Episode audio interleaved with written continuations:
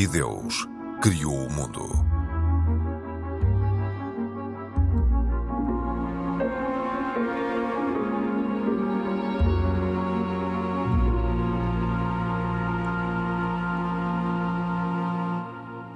Olá, bem-vindos. Há muito que se questiona o papel do Papa Pio XII durante a Segunda Grande Guerra.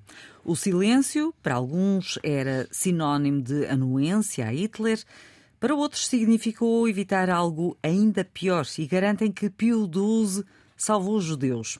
A abertura dos arquivos do Vaticano e, mais recentemente, a descoberta de uma carta não esclareceram a polémica. Certo é que a beatificação de Pio XII, iniciada por Bento XVI, está parada. Este é um dos temas deste E Deus Criou o Mundo. Eu sou a Cristina Esteves. Hoje temos como convidada Virna Salgado Barra, especialista em Ciências da Religião, professora universitária. Tentou compreender a geografia da religião e o espaço do sagrado na dinâmica das diferentes manifestações do cristianismo contemporâneo. Temos ainda dois dos nossos comentadores residentes, Pedro Gil, católico, e Isaac Cassor, judeu. Este é um programa da autoria de Carlos Quevedo, produção de Bruno Gonçalves Pereira e trabalho técnico de João Carrasco. Olá a todos, bem-vindos. Pedro, vou começar por si. Quem foi este Papa eh, que teve um pontificado de 19 anos e porquê que é tão polémico? Uh, ele é tão polémico a partir do momento em que foi publicada uma, uma novela uh, no século, no, no, século, na década de 60. No século XX? No século XX, aliás. No século passado? no século passado, já Portanto, estamos em cima do. Não estava errado. Não, estava errado, estava completamente certo. Uh, em que uh, se levantou pela primeira vez e em grande escala a suspeita de que Pio XII, ao contrário do que se pensava, porque ele até inclusivamente foi chamado justo entre as nações pelas autoridades israelitas previamente a isso. Polameiro? Uh, ah, sim, sim, sim, mas, sim. sim, mas acabou por ser antes, antes deste romance, bastante ele era homenageado. Ele, ele, era considerado alguém que, que, tinha feito imenso pelos judeus. Depois veio essa, esse romance que veio levantar a suspeita de que não. Há quem diga esteve... que até foi uma campanha do KGB para descredibilizar pois, o chefe da Igreja Católica. Essa parte eu também espero que seja clarificada, seria interessante. E a partir daí então, lançou-se a suspeita. Porque o facto é que, durante a própria Segunda Guerra Mundial, Pio XII não se pronunciou eh, publicamente eh, de forma negativa sobre, sobre o, nazismo sobre, o que estava, e sobre os campos de concentração. Bom, e que agora falou-se de novo sobre isso por causa de uma carta que, eh, que manifestaria que ele estava conhecedor da existência desses campos de concentração e não teria feito nada para denunciar publicamente. Sim. Bom, uh, o que é que nós eh, temos Vamos só esclarecer para quem não saiba que a carta que foi agora descoberta uh, foi enviada por um padre jesuíta alemão que informou o que estava a acontecer em três campos de concentração. Certo. Uh, e, e, o que é que vamos dizer sobre isso? Bom, por um lado, tudo isso são, lá está, é, nós na semana passada falámos, e, e bem, de como no cristianismo a importância do, dos factos acontecidos, né? portanto, tem, tudo tem coordenadas de tempo e que importa saber a, a verdade. Vir, né? Já lá vamos. Tudo, tudo, tem que saber a verdade. E, portanto, nestes casos também, aqui não, não está, está a precipitar, é reconhecer se essas cartas existiram ou não, e o silêncio se existiu ou não, e em que medida. Uh, o que nós sabemos, isso podemos dizer, é Assim como atualmente nós estamos a atravessar uma situação altamente crítica na, na, zona da Ucrânia e muita gente censura o Papa Francisco de não ser totalmente assertivo na forma de condenação da Rússia, embora seja claro na repetição de que se está a dar uma grande injustiça na Ucrânia. Uh, muita gente já atualmente consegue compreender que o, Papa não desistiu da sua missão também de mediador, tem até pessoas nomeadas, e que isso leva a que tenha que haver uma grande uh, cuidado na forma de uh, lidar com todas as partes com as quais. Mas houve um afastamento, agora falando do Papa Francisco e da guerra na Ucrânia, houve, poderíamos dizer, que aparentemente houve um afastamento entre a Igreja Católica, entre a Cúria Romana e a Igreja Ortodoxa Russa. Sim. Esse problema existe já quase desde o início da guerra, Sim. dado a total colagem que a Igreja Ortodoxa Russa fez relativamente a Putin. Mas eh, o que é facto é que nós não vemos o Papa a ser com juízos negativos sobre Putin, por exemplo. E isso tem muito a ver E a com, tentar conversar com, com ele também, portanto ele não desiste. Com o chefe uh, dos ortodoxos pois. russos. e, e, também essa parte também ele não vai Com desistir. O patriarcado. É, porque este Papa, como todos em geral, são bastante uh, defensores da ideia do diálogo, mesmo quando as condições de diálogo estão muito comprometidas.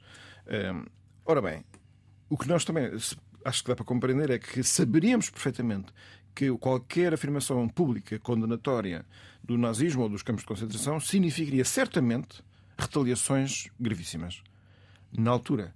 E, portanto, isso para é os católicos. É, e, e, e, talvez também para os judeus. Mais para os judeus. Não, não, não sei. Mais, Aliás, porque Roma foi invadida. Mas não podia ser muito mais. Pois, é, também é verdade. Mais porque no Holocausto morreram 6 milhões e, segundo aquilo que falam nesta carta, nestes campos de concentração, só nestes, vieram a perecer 500 mil judeus. Pois. Mas eu gostava de chamar a atenção pelo seguinte, porque assim, qual é que é a posição da Igreja relativamente ao juízo histórico sobre o Papa Pio XII? É a total transparência. Portanto, abriu recentemente, até antes do prazo, todos os arquivos. Agora, proximamente. O Papa Francisco. O Papa Francisco, sim de forma que os documentos estão todos acessíveis. Até acredito que essa mesma carta, não sei se terá sido encontrada nesse mesmo arquivo. Eh, vai haver um congresso de 9 a 11 de outubro em Roma, mas não é só organizado pela Igreja somente, é que tem como parceiros eh, académicos muitas instituições judaicas. É uma é atitude mesmo de estudo histórico muito intensivo. E uma das coisas que se afirma é que vão ser necessárias décadas até fazer o exame e análise para determinar o verdadeiro valor destes arquivos, que estão estimados pelo menos em 16 milhões de páginas. Portanto, estamos a falar de um, de um acervo documental que, pronto, evidentemente que eu acho que até fazer um juízo mais abrangente e mais rigoroso sobre, enfim, o sentido e o significado das atuações, não é preciso, se calhar, ler todas Já volto a falar consigo, Pedro. Deixe-me deixe ouvir a, a Virna, porque temos que dar a, claro, a palavra à nossa convidada, é, à nossa senhora aqui no programa. Obrigada. Hoje estamos empatados, dois, dois. É verdade. Duas mulheres e dois Sempre homens. a melhorar o programa. e Virna, um, aqui em relação a esta documentação e, e, falando nos factos que a Virna tanto gosta, uh, nomeadamente na, na, na, sua área, não é? A área da, da geografia e também da arqueologia bíblica. Um, aqui temos vários factos, vários documentos que têm sido encontrados mas outros que desapareceram por completo. Inclusive, eh, nós sabemos que na altura do Terceiro Reich eh, havia documentação que era logo destruída, mas outra foi encontrada, mas houve que não conseguiu ser destruída. Mas há volumes que faltam. Sim. E, e infelizmente vão continuar a faltar. Porque. Terão sido destruídos? Muito provavelmente foram destruídos Agora, aqueles também que foram encontrados, e aqui o Pedro falava de 16 milhões de páginas. É muito importante que quando se fala desse, desse arcabouço tão. É um acervo tão, tão grande. Tão grande. Aí vem novamente a questão de ser, sermos cautelosos naquilo ali. Esse, essa documentação precisa ser analisada, principalmente para ver se ela é toda real, se toda ela procede, se toda ela é, realmente está ali a tratar de fatos que são verídicos, se são meramente registros. Então eu acho de que... factos objetivos e não de interpretações. Exatamente, exatamente. E é, e é, é muito importante que, que seja colocado realmente aquilo que é fato e aquilo que é aquilo que são constatações e aquilo que são ideias. Então acho que é um momento que, que é preciso que essa documentação seja analisada para que também dê ao público, às pessoas, aos fiéis e também à sociedade em geral um feedback daquilo que de fato aconteceu ali no século XX. Lembrando que é importantíssimo que jamais é, esqueçamos o que se passou na história. É, a história não pode ser esquecida, os memoriais estão aí para mostrar, inclusive na minha cidade, em Belém do Pará, norte do Brasil também. Uh, uh, agora haverá um memorial sobre o Holocausto e também toca em situações sensíveis também que envolvem também a própria Igreja Católica. É importantíssimo que seja levado muito a sério, que essas comissões que trabalham diretamente com isso, seja para a doutrina da fé, sejam elas na, na, na, questão da própria política da igreja, que isso seja levado muito a sério, para que de fato a verdade se, se, se faça sobressair como sempre. Um, Isaac, mas um, o que é certo é que uh, ele, Pio XII chegou a ser elogiado e homenageado por Israel e Golda Meir afirmava que era solidário com as vítimas. É verdade. É verdade, mas também é verdade que o Papa Francisco em alguns em 2020, em plena, em plena pandemia, eh, procedeu à desclassificação dos dossiês relativos, finalmente, e, e antes do tempo, como o Pedro disse, eh, dossiês relativos ao pontificado de Pio XII, de, que foi de 39 a 58 e que estão à disposição de investigadores mais de 40 mil documentos. Estou a ler um artigo escrito pelo, pelo, pelas Sete Margens. Ou seja, e seguindo um bocadinho o raciocínio que uh, a Virna disse, e bem, uh, há que dar tempo ao tempo. Ou seja, esses milhões de páginas, estes milhares de documentos, uh, o, o, o, a história não volta atrás. vamos lá ver. Isto aqui não é. Não é novidade que o Papa Pio XII durante muitos anos, foi conhecido, por um lado, o Papa dos Judeus, como por outro lado, pelo seu silêncio eh, relativo a, a, à catástrofe hedionda que, hedionda que estava a acontecer com o povo judeu.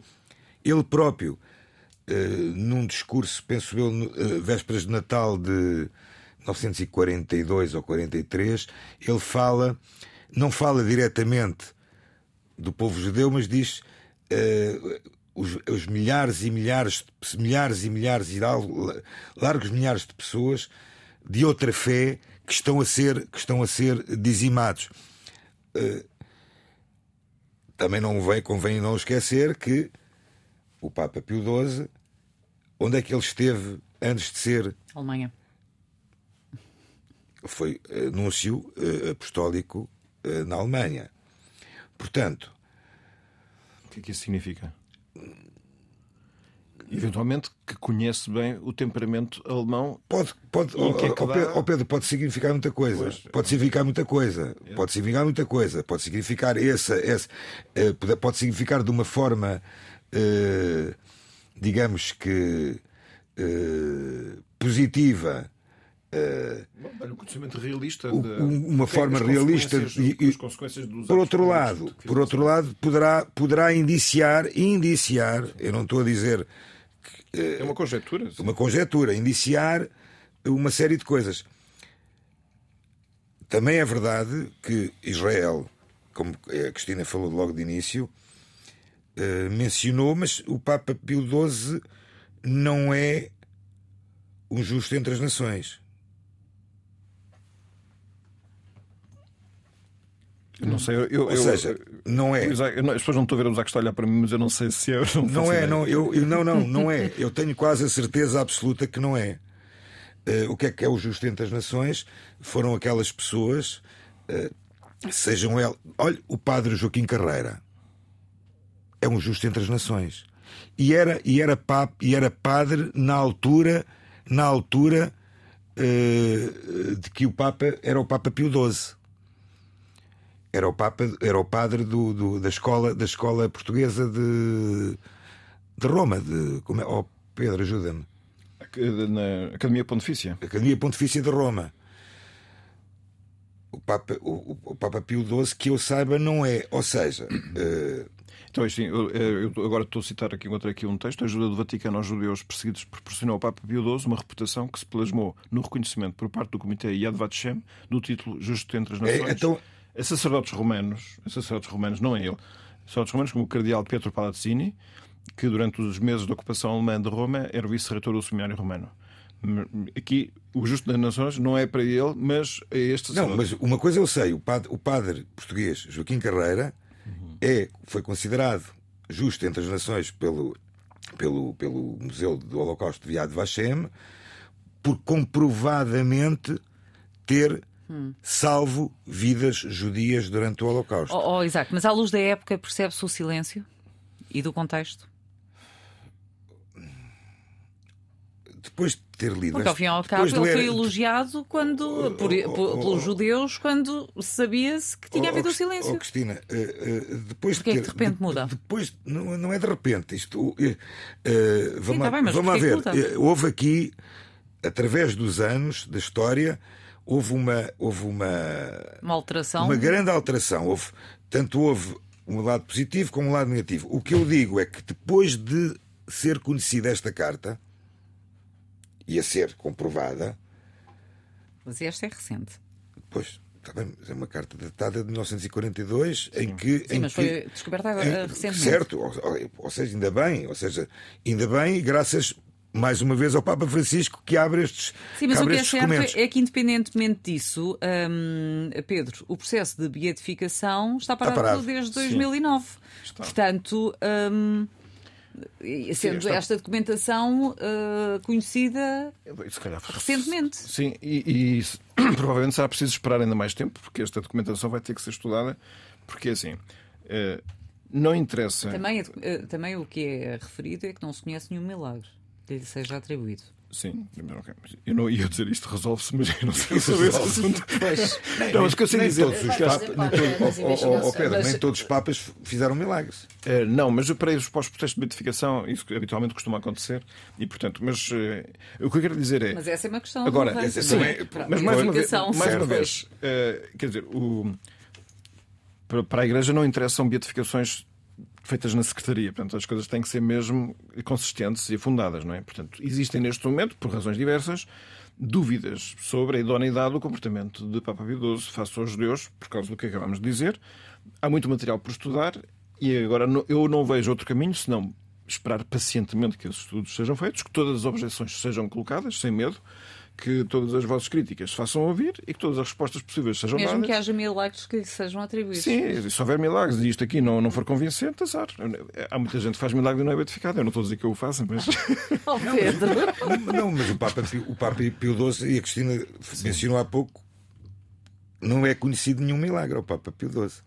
Assim, Pelo menos é o que diz a, eu, eu gostava de chamar a ao atenção. eu não- lermos, ao, ao estudarmos Eu o assunto, Sim, não, o- não encontramos. para o processo de beatificação, quais são os milagres que importam? São aqueles que são uma, eh, uma cura qualquer de tipo de saúde ou coisa assim, Como que não tenha uma Paulo- explicação João Paulo científica. II. Pronto. João Paulo II é um Mas exemplo. há muitos milagres que não são desse caráter. A, a- a Igreja restringe apenas a esses, que é para poder haver uma voz científica que diga aqui aconteceram coisas cuja explicação está totalmente fora do nosso conhecimento. Pronto.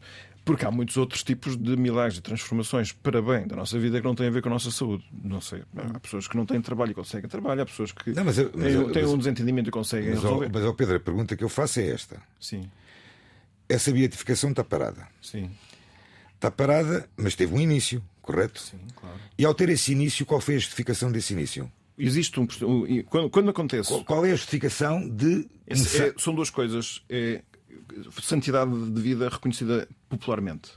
É, Popularmente. É, assim como há, eh, já falámos aqui, ou pelo menos alguma vez, sobre um rabino, um, rabino, um rabino santo que é venerado no, no Brasil, até por católicos. Ah, existe fama de santidade. Isto é, as pessoas ficaram muito marcadas pela bondade especial que aquela pessoa tinha. Isto- este, este requisito é fundamental. E depois haver alguns indícios que indicam que a pessoa tem eh, ortodoxia de doutrina, é uma, uma pessoa de fé e que, que a defende completamente. Pronto. E, por- e- e- e- e é sempre, no fundo, é uma questão: é será que esta pessoa não poderia vir a ser um dos santos reconhecidos? Porque, reparem, na Igreja não se consideram santos só aqueles que estão, estão no catálogo dos santos. Há muitos que não estão lá. Aliás, a grande maioria não está lá. Só que às vezes. eh, a própria comunidade católica precisa dessas Mas há, pessoas. mas há alguma justificação para este processo ter estar parado desde 2009? É essa, é, a justificação é haver uma, um- uma não consenso Não há consenso. sobre a correção do seu comportamento durante a Segunda Guerra Mundial face aos Está, estão a Esse- ser, essa é está a a ser aferido Não há real consenso na Igreja Católica. Não E consenso na- publicamente. é assim, Nem publicamente. Publicamente. Nós estamos aqui a falar da avaliação do comportamento num contexto eh, geopolítico. E, e- não há consenso naqueles que entendem sobre o conceito Bom, mas também há, há Mas muito posso- para saber sobre o papel mas- das religiões durante as guerras Claro, e a claro. atitude dos seus líderes. Claro, claro. Mas eu gostava, os oh, Cristina, gostava de só saber fazer uma pergunta, só uma pergunta mais ao Pedro. Católica. Eh, alguma comissão da, da Igreja Católica é nomeada para fazer essa, eh, chamamos-lhe, processo inicial? Sim, Sim, sim, o processo sim. de beatificação tem É, responsáveis. Quem é que faz parte? Assim, existe uma. São os cardeais? Vou dar uma explicação assim sumária. Eh, A Igreja tem um governo, e tem sobretudo um chefe que é o Papa. Um dos ministérios desse governo, que se dá o nome técnico de dicastério é para as causas dos santos, ou processos dos santos. O que significa que cada processo é instruído como se fosse um processo judicial. Isto é, tem pessoas que são encarregadas de fazer a investigação, tem uns juízes, são chamados, até antigamente chamava-se até o advogado do diabo, isto é pessoas que vêm pôr as objeções. Inclusive em loco, não é? Ou, ou, fazem as investigações no local, ouvem-se testemunhas. Mas são que cardeais? Bispos? Tem, tem, Nem tem, sempre. tem, Nem tem, sempre, tem, tem, tem, cardeais. um- Sim, sim, tem cardeais.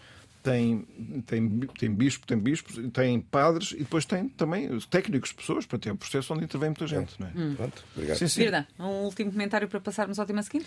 São, são, são hierarquias da, da, da Igreja Católica. É- Há o processo de venerável, depois passa a ser a beatificado, depois a, a, a- a canonização. É, são processos, assim como esse processo de beatificação do Pio XII, existem outros tantos processos de beatificação que estão parados por N motivos, porque estão sendo estudados esse, esse conceito tão bonito e tão, tão importante que nós falamos, que é o conceito de milagre. O milagre é um fenômeno que foge e transcende a lógica humana de interpretação.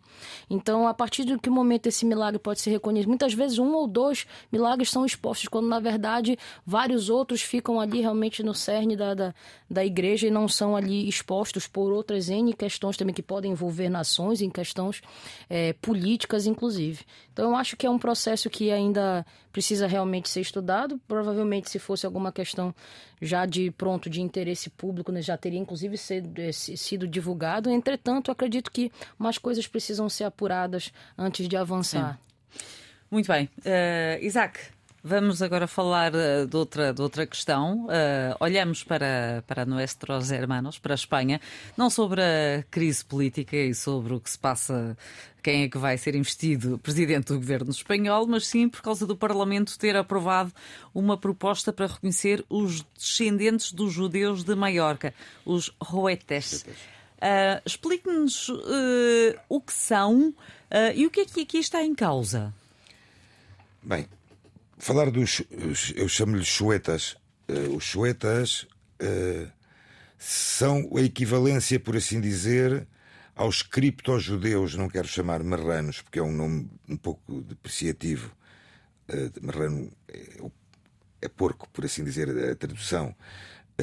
que em Portugal mantiveram o judaísmo no secretismo durante eh, centenas e centenas de anos depois da Inquisição, que se mantiveram em Portugal. E os chuetas eh, são os poucos judeus que se mantiveram na escuridão, muito poucos, em Espanha, porque em Espanha houve uma expulsão, ao contrário de Portugal. Em Portugal houve uma conversão forçada. Em Espanha houve uma expulsão. Infelizmente, alguns deles, até alguns largos milhares deles, saíram, foram expulsos de Espanha e vieram para Portugal para depois serem obrigados a se converter. E os soetas eh, de Maiorca, a maioria de Maiorca, eh, mantiveram-se na escuridão este judaísmo. Eh, ou seja, são até, até E perante. eram perseguidos e assassinados, hum, foram, durante séculos, pelos seus próprios conterrâneos da ilha. Sim, sim, sim, sim, sim, sim, sim, sim. Mas isso aí eh, não é, não é, não é novidade no- em termos de processos durante os anos da Inquisição, porque em Portugal foi exatamente o mesmo. Eh, se formos a ver os arquivos, do, a maioria dos arquivos que estão na Torre do Tombo, eh, a maioria das pessoas que estão condenadas estão condenadas por, por eh, ou seja, por, por, judaiz, por serem judaizantes, ou seja, por estarem a fazer alguma coisa que, que poderia mencionar que eles eram judeus. Por exemplo, com os chubetas ia exatamente igual. Eh, se era visto alguém a mudar de roupa e pôr a roupa melhor na sexta-feira à noite ou no sábado, eram judeus automaticamente. Porque os judeus, pronto, normalmente, ou, ou estavam a varrer a casa na sexta-feira à tarde, antes da entrada do Shabat, portanto, são judeus. Seja, e, e os juetas estão dentro deste. Estavam deste- de- dentro destas denúncias, por assim dizer, que Além do- dos apelidos. Além dos apelidos, exatamente como em Portugal. Aguilho, Bonin, Cortés, Forteza, Fuster, Martim, Miró, Picó, Pinia, Aliás, há Pomar. uma, há uma coisa muito São alguns deles. Há uma coisa muito interessante em relação aos chuetas também. Eh, Eu tive contacto com um, uma família que, infelizmente, uma das senhoras já faleceu, que vieram viver para Portugal, em que eles eram descendentes, eh, precisamente, de Maiorca, dos Suetas, e que conseguiram provar de uma forma muito eh, linear perante o Tribunal Rabínico em Jerusalém de que eram judeus. Ou seja, não, eles não eram suetas, mas sim eram judeus. Sei porquê? Porque não houve eh, nenhuma alteração na linhagem deles, na história da família deles. E eu vi esse documento, eu fiquei assim, assim isto, é um, isto é uma coisa realmente extraordinária. Uh, hoje em dia, em Maiorca, uh, já existe uma pequena comunidade judaica. Uhum. E, e, de acordo com algumas notícias que li, muitos dos jovens atualmente com esses apelidos desconhecem exatamente o que significam.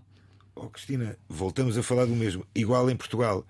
Se você entrar num museu, uh, por exemplo, no Museu Judaico de Belmonte, vai encontrar nomes que são completamente comuns em Portugal. Oliveira, Pereira, Pereira uh, Ortigão, Mendes. Mendes, por aí abaixo. Ou seja, uh, alguns têm, tiveram um interesse ou têm um interesse em saber um pouco da sua história e outros completamente.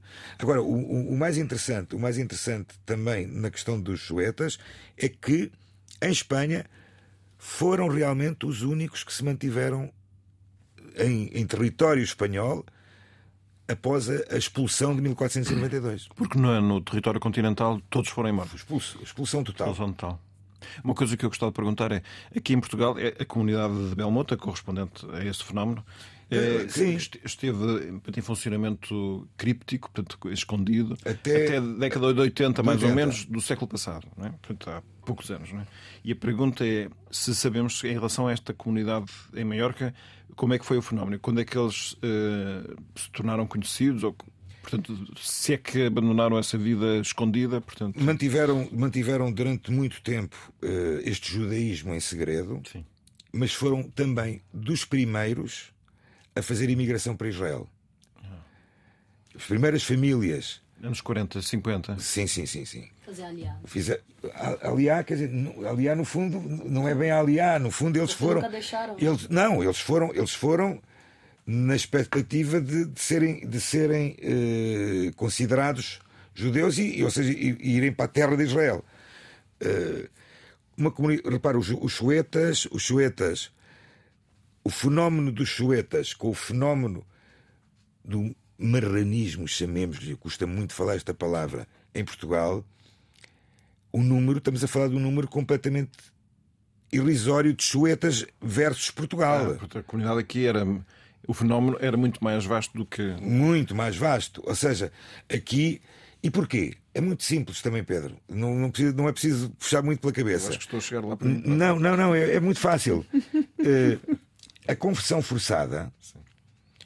e que do, o rei Dom Manuel I, uh, em determinada altura, pensa, pensou que ia deixá-los sair todos. Tanto mais que se formos à Praça do Comércio e fizermos fecharmos um bocadinho os olhos uh, e lembrarmos que em determinada altura Dom Manuel I diz a todos os judeus para irem para a Praça do Comércio porque iria-lhes ser permitido sair em navios.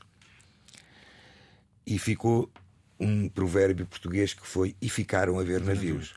Ficaram a ver navios porque não foram, porque ele durante a noite decide que não e faz a conversão forçada. Eh, conversão forçada. Conversão. Uh... No fundo, é, se as pessoas aparentassem ser cristãos, podiam continuar cá. Exatamente. Em que se calhar ele próprio também teria alguma vantagem, interesse, não é? Sim, mas, mas, teve, um, mas teve um azar. Que foi, foi, Só para concluir. Que foi, que foi o poderio económico, financeiro, intelectual, conseguiu fugir. Nova, eh, Nova Amsterdão, mais tarde depois Nova York. Eh, Porque não estiveram dispostos a ficar aqui nessas não, condições? Tinham, tiveram capacidade para ah, fugir. Podiam, podiam fugir. Tiveram capacidade para fugir. Aliás, entra também só... este. E há a história também, entra, entra a história, a célebre história da Dona Grácia, a a senhora, que patrocinou a saída de, de, de milhares e milhares. Os que ficaram, infelizmente, foram aqueles que não tinham, que se resignar a- que não tinham, Não cap- tenham que não tinham posse para isso, posses para isso. Agora vamos ouvir a Virna, eh, não sobre esta matéria, sobre outra, porque eh, a Igreja Católica assinala desde 2014 o Dia Mundial do Migrante e do, do Refugiado, um dia que foi instituído pelo Papa Francisco, um Papa que tem apelado à solidariedade, à ajuda a estas pessoas. Eh, São princípios base, ao fim e ao cabo, de qualquer religião. eh, Mas eh, princípios que há muita dificuldade para serem seguidos. Quando se trata de abertura de fronteiras e recepção de, de refugiados, nós esbarramos em duas questões muito importantes aqui. A primeira é em como eles são recebidos e a segunda é se há de fato condições de os receberem ah, em condições. O que eu percebo é que Portugal tem tido, tem feito um papel brilhante nesse sentido de ter aberto as suas, as suas fronteiras de, de, de maneira muito solidária a questão do- dos ucranianos. E percebo isso porque comparo com a realidade de outros países, de outros colegas que, que, que estão em outros países que me Mas o falam que problema não, é são bem os assim. ucranianos. Sim. Aliás, tem havido inúmeras críticas porque, exatamente pela, pela, diferença, pela diferença que tem havido na recepção por parte dos países europeus aos ucranianos e com a não recepção a outro tipo de migrantes. Migrantes de outras nacionalidades. Bom, e inclusive se formos aproveitar então esse gancho, podemos usar inclusive a questão que me, que, que me esbarra, eu como brasileiro imigrante aqui nesta terra, e o que eu percebo muitas vezes é uma falta de planejamento também de quem vem, né? Então eu acho que é uma, é uma, é uma situação bastante sensível, a partir do momento também que este país é um país que já está entrando numa, num crescimento vegetativo, quando falamos de natalidade negativo. Então, Portugal ele precisa também da força do, do imigrante para movimentar determinados cenários econômicos, inclusive. Bom, mas no que Mas tan- como é que entra aqui a religião e o, qual é o papel das religiões, sendo que muitos dos migrantes que aqui chegam, e estamos a falar de na, eh, na Europa, falando de vários países europeus que- em que grande parte da população é católica eh, ou cristã. Hum, portanto, como é que eh, se consegue coadenar eh, diferentes culturas, diferentes religiões? O Papa fala, por exemplo, em preconceito, em estigma. Como é que entra aqui a religião? acho que a igreja tem feito uma tentativa muito importante no sentido de A Igreja Católica. Sim, que tem conseguido, conseguido suprir algumas lacunas as quais o Estado nesse momento não consegue. Um exemplo, a questão social. O que eu vejo, por exemplo, eu moro em Coimbra e eu vejo, por exemplo, algumas paróquias que, que trabalham ali com cestas básicas, com, as, com questões ali que naquele momento, logo de pronto, o Estado já não consegue oferecer devido também à demanda que tem crescido muito. Eu acho que tem havido um esforço por parte da Igreja Católica de tentar Responder ajudar, à pro- à procura. corresponder. Entretanto, o que precisa também ser colocado é que essa imigração, ainda que também se abram as portas, ela precisa de alguma ordem. Porque também res- países de origem. eh, receber de qualquer forma para que também se incham, se enchem as praças de, de, de, de sem-abrigos também não, é, não vejo como algo interessante, nem para quem vem, nem para quem cá está. Então, acho que também isso não é forma de receber. Então, acho que precisa de algum planejamento e acho que a igreja tem Mas feito estamos a falar de tráfico de seres humanos, muitas vezes. Também. De redes. Também. E, é, e aí é exatamente a questão de, da, da, da jurisprudência, de, de sermos ali muito prudentes no sentido de ver o que, o, o, qual- o que isso vai separar uma coisa da outra. O que, que é, de fato, tráfico humano, o crime, e o que, que é a falta de condições para receber e alocar essas pessoas. Eu acho que também uma instituição que tem feito um bom trabalho nesse sentido é a Cruz Vermelha Portuguesa.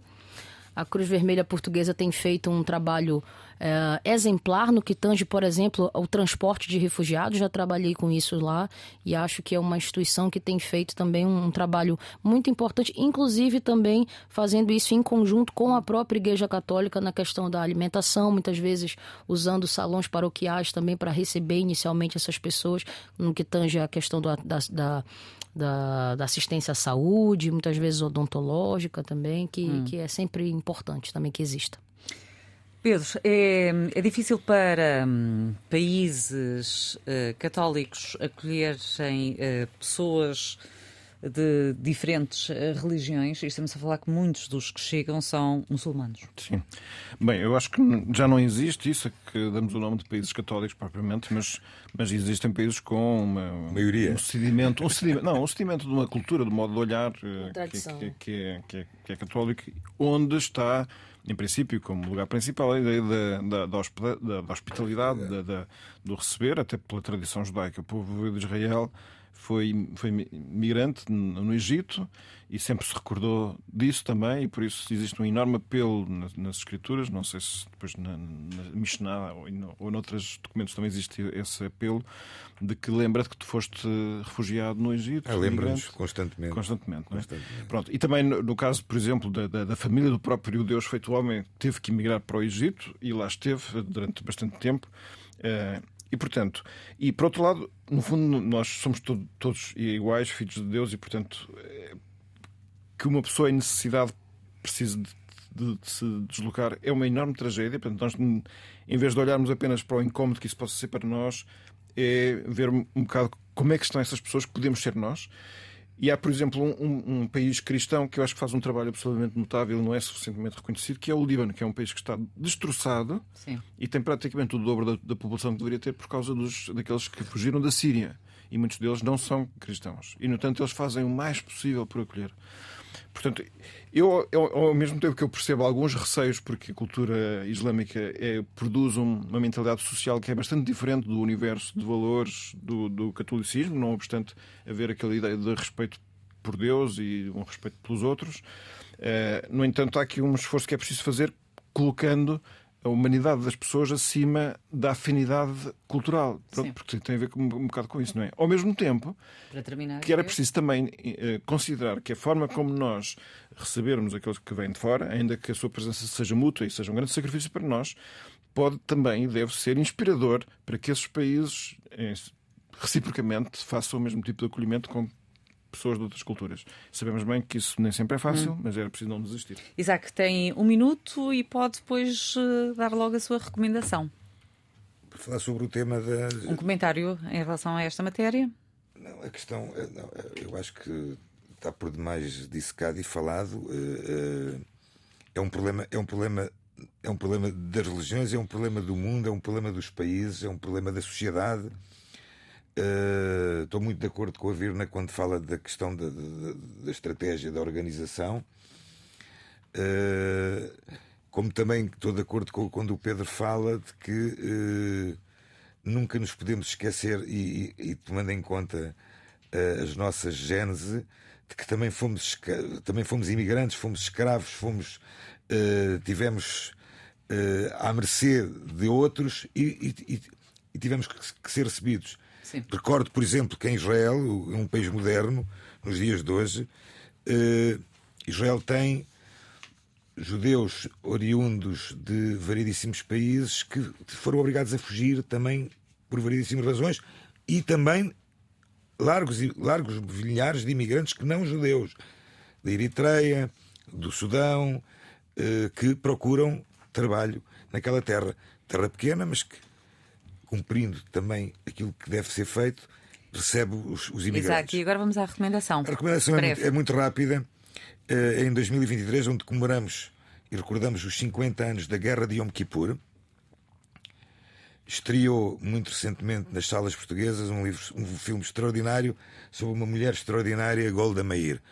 O livro, filme chama-se Golda uh, e eh, conta-nos toda a história principalmente de, de, das, dos dias e das horas antes da guerra de Yom Kippur, uh,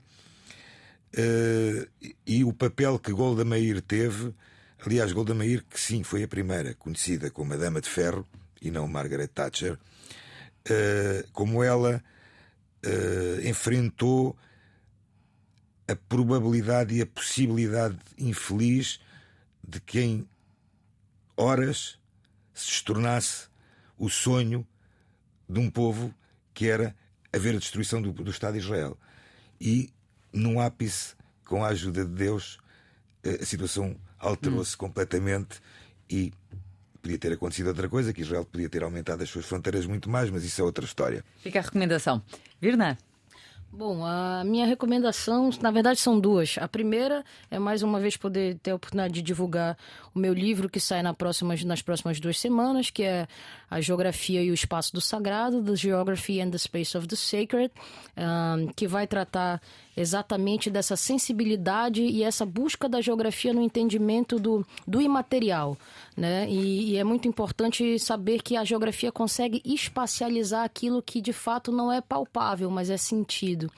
E a minha outra recomendação também faz parte do, do núcleo de estudos sefaraditas da Amazônia, que é o Ecos Sefaditas, que já, já tratando do meu tema de doutoramento, que é a geografia da Amazônia judaica.